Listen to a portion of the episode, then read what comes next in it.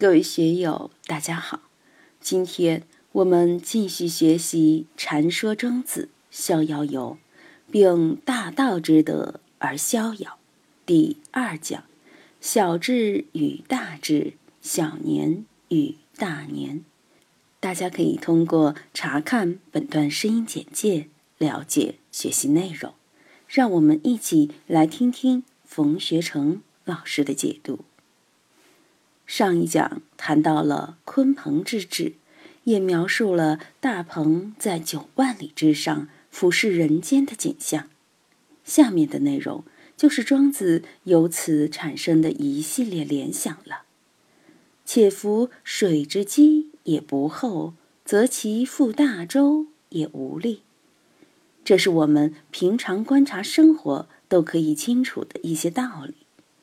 庄子从日常生活的道理引申开来、扩展开来，我们就会由小见大。水如果不深不广，就没有力量去承载大舟。我们可以想象一下，一艘万吨巨轮能航行到浅滩上去吗？肯定进不去。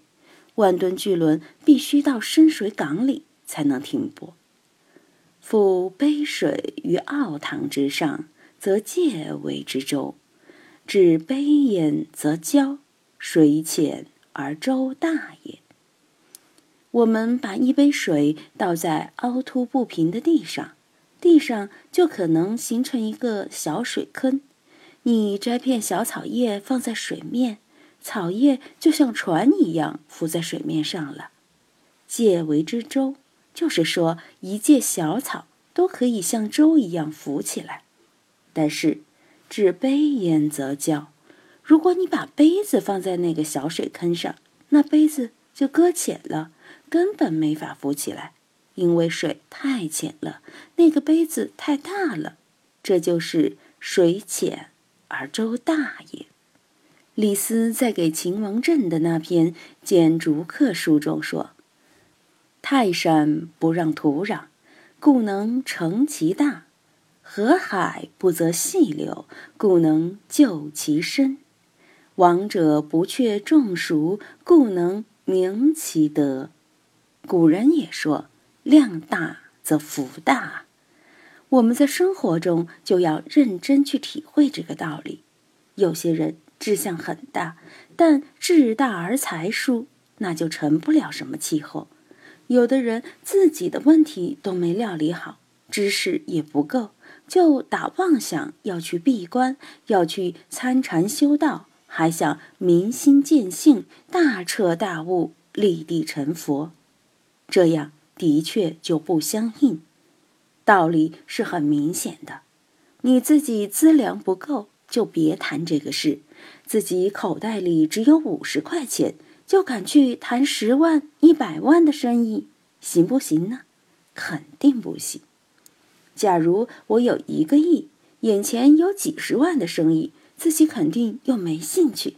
上亿的资本就想谈上千万的生意，还不想谈上亿的生意。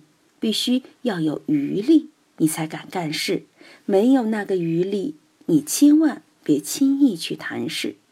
所以，水浅舟大则交也。《易经》鼎卦里说：“鼎折足。”复攻，其行卧，凶。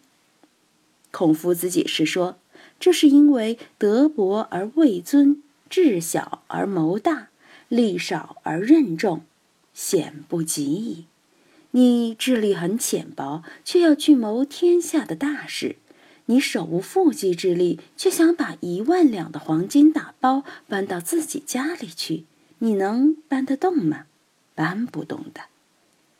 水浅而舟大也，这一点对我们干工作、干事业的人有很深的启示。怎样使我们的水深起来，以承载吨位更大的船呢？《易经》里说：“夫易，圣人之所以极深而言机也。为深也，故能通天下之志；为机也，故能成天下之物。”为神也，故不疾而速，不行而至。你要有所作为，而且要有大的作为，那么你的积蓄就要深厚。积蓄不够深厚，就想要有大有作为，那的确是不可能的事。社会管理是这样，做生意是这样，做询问是这样，参禅悟道也是这样。你不把自己的积蓄攒够，就不要轻易去许诺。所以这些道理一定要引起我们的重视。风之积也不厚，则其负大义也无力。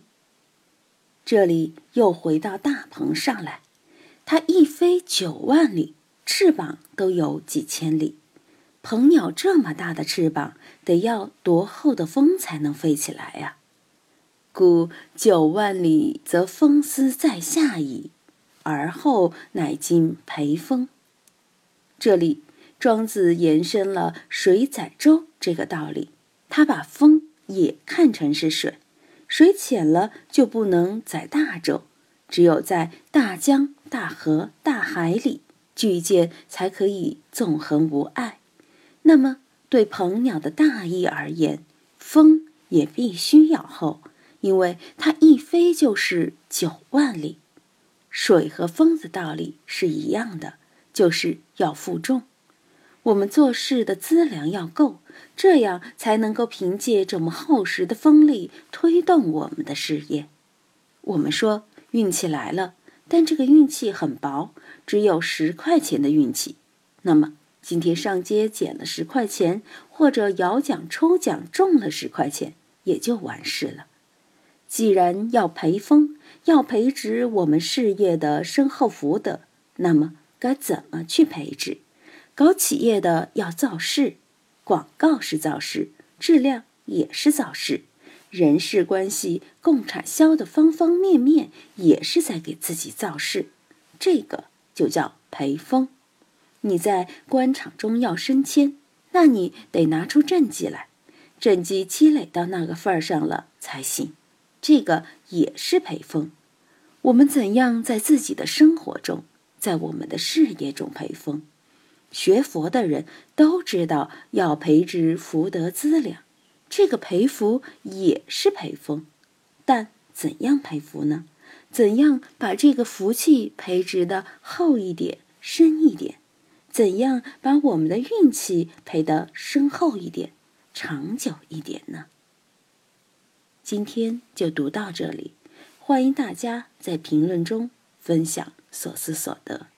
我是万万，我在成都龙江书院为您读书。